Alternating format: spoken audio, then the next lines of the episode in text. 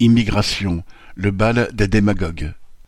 Lundi 12 février, les Républicains ont présenté une proposition de loi réformant l'accès aux prestations sociales des étrangers qu'ils comptent soumettre à un référendum d'initiative partagée. RIP.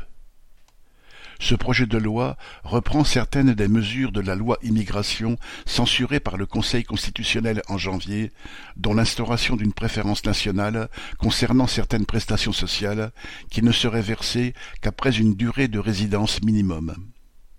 L'abandon de l'aide médicale d'État, AME, serait aussi soumis à ce référendum. Pour permettre celui-ci, ce projet devrait d'abord réunir l'approbation de 185 parlementaires, ce qui est possible car les députés et sénateurs LR sont en tout 195. Mais il faudrait ensuite que le Conseil constitutionnel donne son aval et, enfin, que le projet obtienne en neuf mois le soutien de 10% des électeurs, soit près de 5 millions de personnes. Aucun projet de RIP n'a jusqu'à présent franchi tous ces obstacles mais, même s'il a peu de chances d'aboutir, cela donnera à LR l'occasion de continuer pendant des mois sa campagne xénophobe et de faire de la surenchère pour se montrer le parti le plus ferme contre les immigrés. Il faut dire que la concurrence dans ce domaine est rude, tant les démagogues anti-immigrés sont nombreux, aussi bien au gouvernement qu'à droite et à l'extrême droite.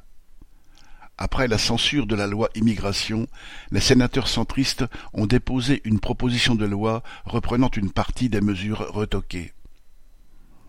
Darmanin a annoncé dimanche 11 février qu'il veut supprimer le droit du sol à Mayotte, ce qui nécessiterait une réforme de la Constitution.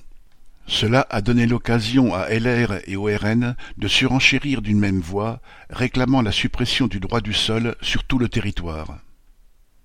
Cette propagande odieuse est un poison pour les travailleurs qui veut les diviser face à leurs exploiteurs, véritables responsables du chômage et de la misère. Hélène Comte